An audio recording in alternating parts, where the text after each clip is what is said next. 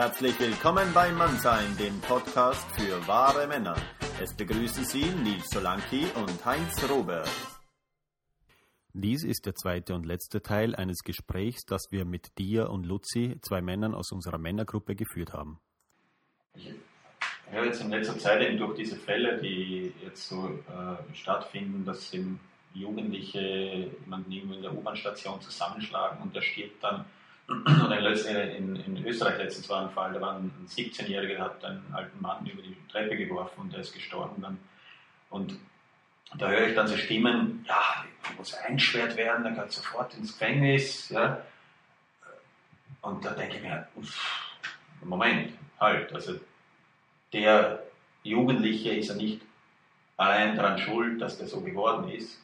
Ja, der hat ja eine Vorgeschichte und vielleicht sind wir alle irgendwie daran beteiligt, dass er so geworden ist. Und, und eben, dann frage ich mich, welche Möglichkeiten gibt es, direkt mit solchen jetzt schon aggressiven Jugendlichen zu sprechen.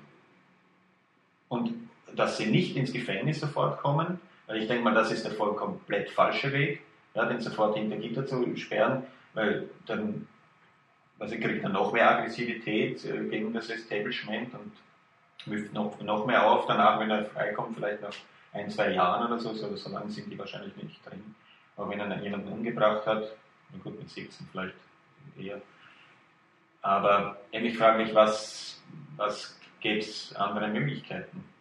Also ich, ich sehe jetzt im Moment jetzt gerade nichts, außer mit denen zu sprechen. Auch wenn ich sehe, einfach Zivilcourage zeigen und wenn ich sehe, dann wird jemand zusammengeprügelt. Aber dann kann ich natürlich damit rechnen, dass ich selber was abbekomme. Kann die Polizei rufen, ja, und dann abwarten, was passiert da und der Polizei dann sagen, ja, die sind irgendwie da in die Richtung gelaufen und so. Aber wo könnte man vielleicht schon vorher ansetzen auch noch, äh, aber direkt mit diesen jetzt schon aggressiven Jugendlichen. Hast du da Erfahrungen? Nils, du, bist gerade so, du bist 21, das ist gerade so das Ende dieses aggressiven Alters. Habe ich nicht das Gefühl, aber ja. Nein, ähm, ja, direkte Erfahrung mit aggressiven Jugendlichen habe ich, also ich bin nie wirklich eine schlimme Prügelei reingekommen. So. Wir wurden mal an der Seepromenade überfallen, aber das ist auch schon ein paar Jahre her jetzt. Und ansonsten, eben, ich kenne es einfach so von der Art her, auch äh, wenn man ausgeht, so die Blicke und alles, diese generelle aggressive Haltung von gewissen jungen Männern, eben genau, die dann nicht mit der Aggression umgehen können, die dann so halb passiv-aggressiv schon in, äh, in der Ecke stehen und in so einem Raum schauen, eine Provokation suchen, damit sie ihre Aggression rauslassen können. Mhm.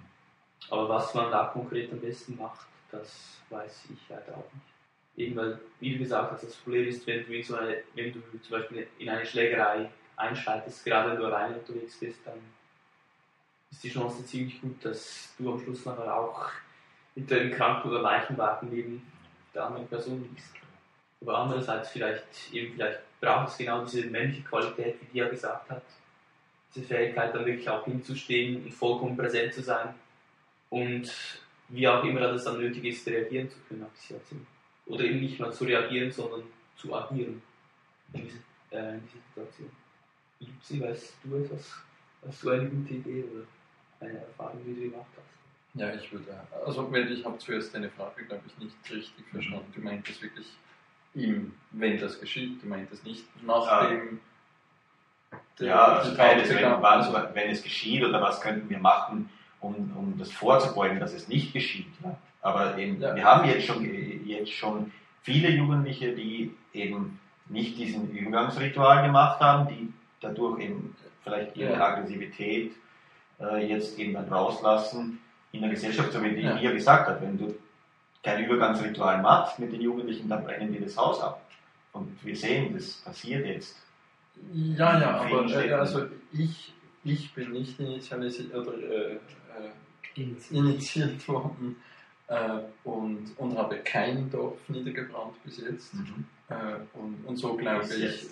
Äh, und glaube, äh, also ich möchte nur äh, irgendwie davor warnen, äh, ich kann mir auch vorstellen, ich glaube, wir haben sogar solche Geschichten gehört aus den, von den Kollegen aus den USA, dass auch initiierte junge Männer dann irgendwas tun, wo sie dann ins Gefängnis wieder kommen.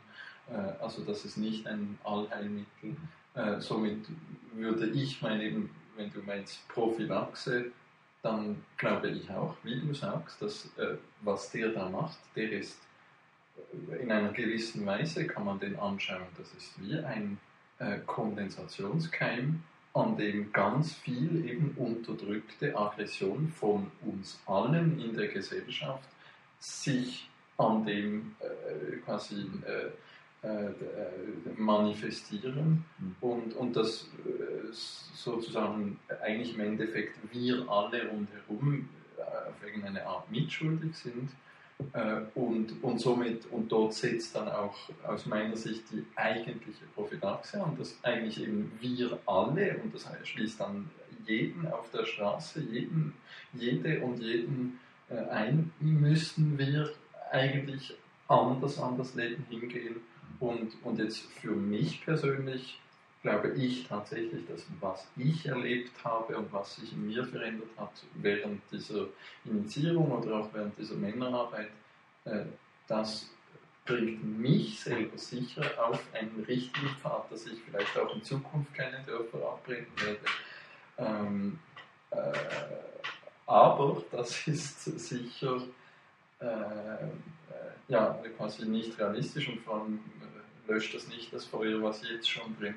Und, und somit ist eben die andere Frage, was tue ich, wenn ich da einen sehe, der schon jemanden äh, zusammenschlägt und äh, äh, ja, und ich glaube, da gibt es auch ganz konkrete operative Dinge, wie was ist, weil ich gehe davon aus, dass die entweder tatsächlich äh, in einem Drogenrausch sind oder halt in einem sonstigen Rausch. Ja, und dass da wie äh, äh, also blankes Reden wahrscheinlich fast am wenigsten hilft und das vielleicht mit Magie, mit Bauchgefühl, mit äh, paradoxer Intervention, also plötzlich irgendwie hinzustehen und zu weinen oder, oder so, dass vielleicht, also da, da könnte man, könnte ich äh, experimentieren, wenn mir eben mein eigener Körper nicht so wertvoll wäre oder so.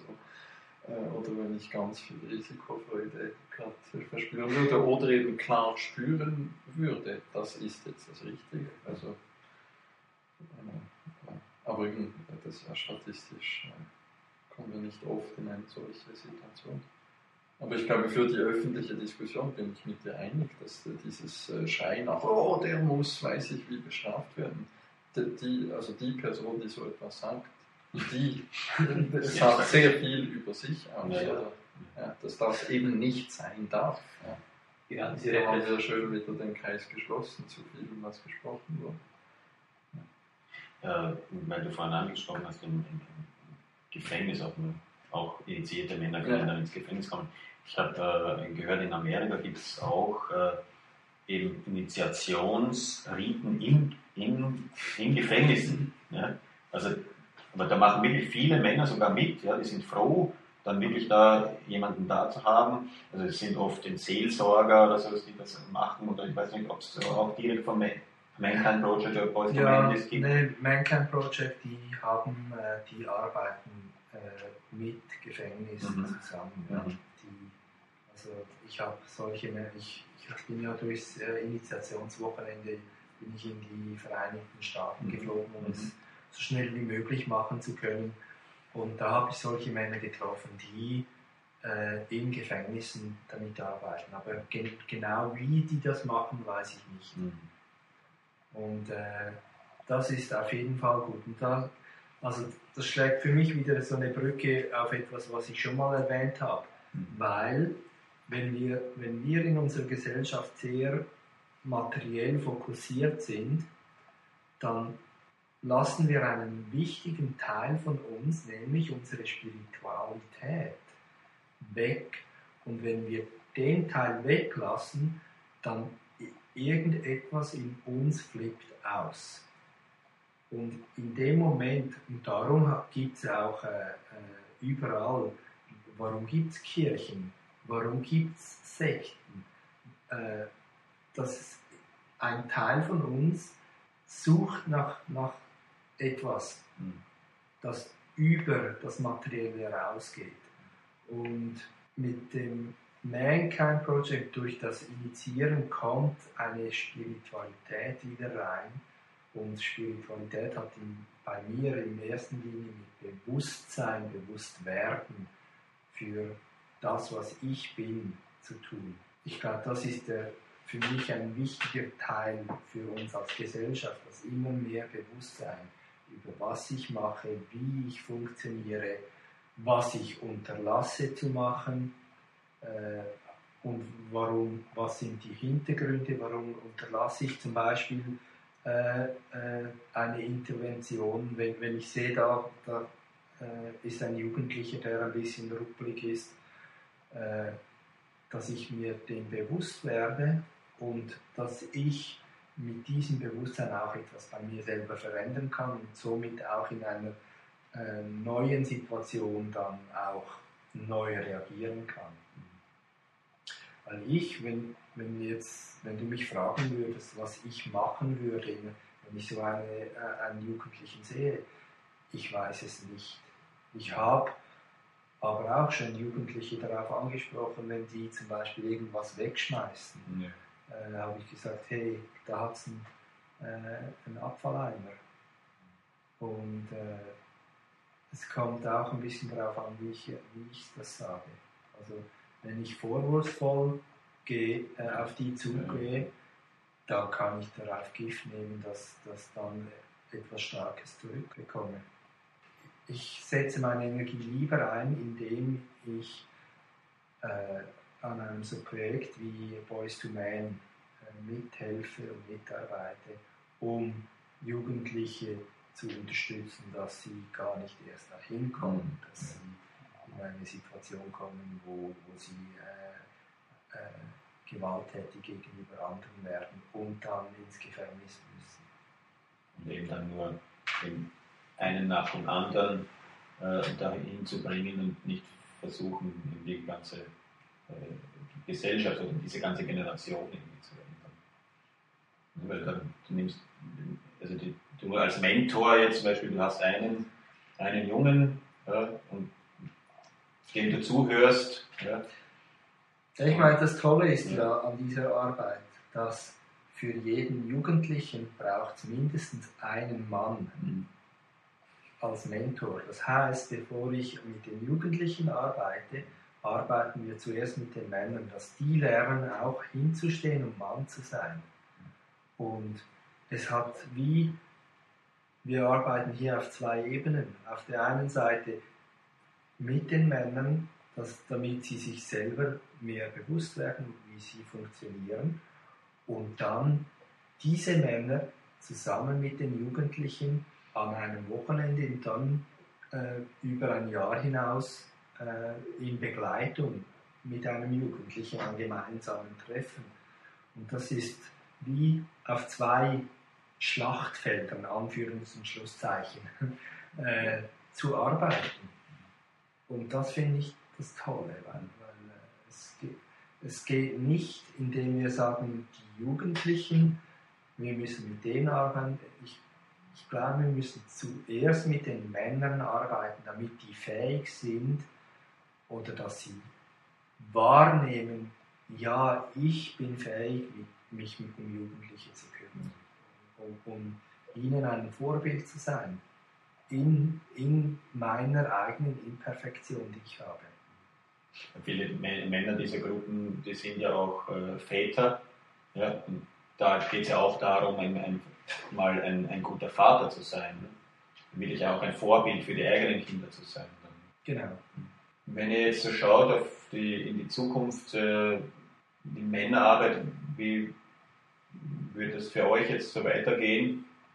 Also ich, äh, ich finde es halt gut, jetzt in so einer Gruppe zu sein, weil es mir wirklich auch äh, viel bringt. Und äh, mich stärkt es und ich hatte jetzt die letzte eben für unsere Zuhörer, ja. wenn du sagst, du, du bist froh in so einer Gruppe zu sein, weil es mir viel bringt kannst du den Zuhörern sagen, was das viel ist. Ja, eben das hatte ich am Anfang noch nicht dazu gesagt. also der, der Austausch mit den Männern, diese Interaktion mit den Männern, wo mir auch eben ein Mann dann äh, das spiegelt viel besser als eine Frau eben dann, wie, wie ich reagiere. Ja? Also so wie der, der Luzi dann mir wird, der sagt mir ganz klar, hey, äh, du redest scheiße, ja? Oder was, äh, was war das du, jetzt? Du hast mich unterbrochen. Du hast mich unterbrochen. Was, ja, war, was, was war das? Ja, warum, warum machst du das? Ja? Ähm, ich denke mal, eine Frau würde das in dem, in dem Sinn so nicht, nicht machen. Oder in einer anderen Weise. Aber da zeigt es mir ganz klar, aha, okay, das kommt aus einer Wahrheit heraus, die er spricht. Ja, und das, das bringt mir sehr viel. Eben in der Gruppe jetzt speziell, da finde ich sehr gut in diese, diese Prozesse, die wir durchmachen, wo ich selbst äh, dann auf Sachen draufkomme, die gar nichts mit dem zu tun haben, was ich mir eigentlich einbilde, sondern dass es eigentlich etwas ganz anderes, was Tieferes ist. Eben ein Schatten, der mich begleitet und eben durch diese, durch diese Prozesse werde ich auf diese Schatten aufmerksam. Und dann kann ich mir das anschauen und dann kann ich damit arbeiten außerhalb der Gruppe dann noch weitermachen. Ja, ich habe jetzt auch in meiner ersten Sitzung gleich, in der ich in dieser Eingruppe war, einen solchen Prozess durchlaufen und das war auch ziemlich intensiv und befreiend danach. Also hatte wirklich das Gefühl, dass sich etwas verändert hat in diesem Sinne. Ich denke, dass Prozesse dieser Art oder auch anderer Art ein extrem wichtiger Teil der Männerarbeit sind. Aber ich denke, das ganze Modell ist noch unendlich ausbaubar, könnte man sagen. Also es wird noch sehr viel Interessantes in der, in der Zukunft auf uns zukommen, das uns teilweise betreffen wird und teilweise wahrscheinlich überhaupt nicht mehr. Und ich bin sehr gespannt, was, womit wir uns befassen werden. Was meinst du dazu, Bia? Wie sieht deine Perspektive der Männerarbeit in der Zukunft aus? Oder vielleicht sogar deine Perspektive des Mannes in der Zukunft? Hm, meine Perspektive als Mann für mich? Oder wie meinst du das genau? Wir können beides anschauen, als Mann für dich, wie auch als Mann als solches, weil eben sehr viel, oder das meiste, was ja einen Mann ausmacht, ist relativ unpersönlich, betrifft uns als Männer alle. Also eben genau diese Problemchen, die Luzi vorher angesprochen hat, die in anderen Männern auch wieder sehen. Und eben auch andere Aspekte, die nicht Probleme, könnte man sagen, oder die Eigenschaften eines Mannes sind oft sehr universell. Also ich sehe für mich einfach, äh, dass es wichtig ist, eine Gemeinschaft als Männer zu kreieren, um uns den Herausforderungen des Lebens stellen zu können. Den Frauen. Unter anderem. Und auch gesellschaftlich. Also ich sehe wenn ich jetzt das ein bisschen größer mache, so wie unsere Gesellschaft im Moment aufgebaut ist und steht und überall bröckelt, dass es wichtig ist, dass wir Männer uns stärken. Und zwar, damit wir auch äh, in den Service uns stellen können für die anderen. Und das kann ich nur, wenn ich stark bin. Wenn ich schwach bin, dann reagiere ich nur.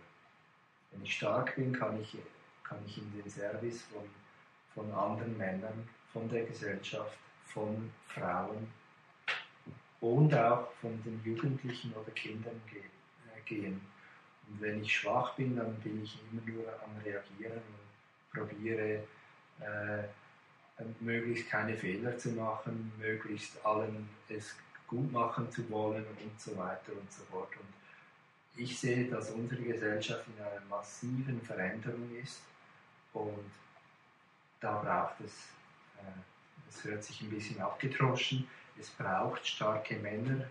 Und starke Männer heißt Männer, die auch ihre Schwäche zeigen können, ihre Schatten, sich mit ihrem Schatten bewusst sind und die auch sensibel sind. Das ist so meine, meine Vision für, für mich als Mann und für das ist das, was mich auch antreibt. und das hat sich wie potenziert, seit ich das MKP-Wochenende gemacht habe, hat sich die, die Arbeit mit und für Männer hat sich äh, verstärkt und potenziert. Es, es, ist mir wichtig, weil mir auf der anderen Seite auch Frauen wichtig sind. Darum mache ich das für mich als Mann zusammen mit anderen Männern, für andere Männer. Mutsil, als Abschluss dieser Runde, was siehst du für dich in der Zukunft der Männerarbeit? Oder des Mannseins? Diese Gesellschaft, wo wir heute stehen, in unserem Teil der Zivilisation, äh, das dringend nötig hat, dass äh, wir mehr solche Arbeit machen, fördern, äh, um all diese Effekte, die wir heute besprochen haben, in möglichst vielen wachzurufen und, und das so es eine Chance gibt, dass das äh, wieder besser kommt. Und ich sehe da eigentlich sehr großes Potenzial. Sehen wir auch mit der Entwicklung vom Mankind Project und ich glaube, dass das auch rausdiffundiert in anderen Formen. Das muss nicht unbedingt diese Brand äh, sein. Dann noch zum Schluss, habt ihr noch einen praktischen Tipp oder sonst etwas zu unseren Zuhörern jetzt nach dieser langen, langen Runde mitgeben damit jetzt ein bisschen wieder aus ihrem Kopf rauskommen und wieder in den Körper kommen. Also ich finde wirklich auch äh, die, die Atmung sehr wichtig. Dass man wirklich äh, tief durchatmet und aktiv atmet, also bewusst atmet. Also ich habe das für mich selbst äh, festgestellt, auch seit diesem Wochenende mit, mit Neil Byrne, äh, wo ich war, da hatten wir das äh, durchgenommen, glaube ich, jeden Tag mal, glaube ich, so einen Prozess gemacht, wo wir wirklich äh, bewusst geatmet haben. Ja? Also er hat uns da gezeigt, aus dem Yoga, aus dem Yoga stammende Dreiteilatmung, wo man in den Bauch und in den Solarplexus und in den Brustkorb rein, reinatmet. Und seitdem äh, kann ich wirklich sagen, etwa 60, 70 Prozent des Tages atme ich bewusst. Ja? Wahrscheinlich nicht immer tief, aber es ist mir klar, dass ich atme. Ja. ja. Und als Mensch überhaupt, äh, ein Atmen ist so ein, so ein Ding, das läuft sowieso, aber das, wir machen uns das äh, oft gar nicht so bewusst. Und ich finde das sehr wichtig. Und gerade in Momenten, wo, wo ich sage, oh, jetzt wird es ein bisschen stressig oder da habe ich jetzt ein Problem, äh, auch jetzt gerade mit einer Frau zu sprechen oder ich muss jetzt, äh, oder ich bin jetzt da gerade äh, mit einer Frau im Gespräch und irgendwie bin ich gerade irgendwie ganz woanders, dann wirklich zwei, drei tiefe Atemzüge zu nehmen und dann holt mich das wieder dann so zurück, dass ich wieder präsent sein kann. Was mir geholfen hat und was ich gerne so in eine Übung einpacke, ganz, ganz praktisch und konkret, ist dieses Runterbohren von dem, was ich meine, was mich gerade beschäftigt, was irgendeine komplizierte Geschichte oder Situation sein kann, runterbohren, bis ich auf einem der folgenden fünf Gefühle unten bin, nämlich Trauer, Scham, Angst, Freude oder Wut. Das ist für mich eine sehr, sehr ergiebige Übung und äh, lade ich ein, die auszuprobieren, ob das für dich auch etwas ist. Hm. Also ich kann das mit dem Atmen sicher unterstreichen. Mhm. Und das andere, was ich jetzt auch äh, äh, selber immer mehr schätze, ist mich mal unter einen Baum zu setzen und mich einfach dem Baum hinzugeben und wie ein, einzustimmen auf die Energie des Baumes. Und, und das ist ganz kraftvoll holt mich auch aus dem Kopf in den Körper. Mhm. Und wenn es dann sein muss, kann man ja sogar den Baum noch umarmen. da hat, freuen sich alle Bäume. Hast du auch noch eine Technik? Ja, so etwas ganz, eine sozusagen physische Haltung.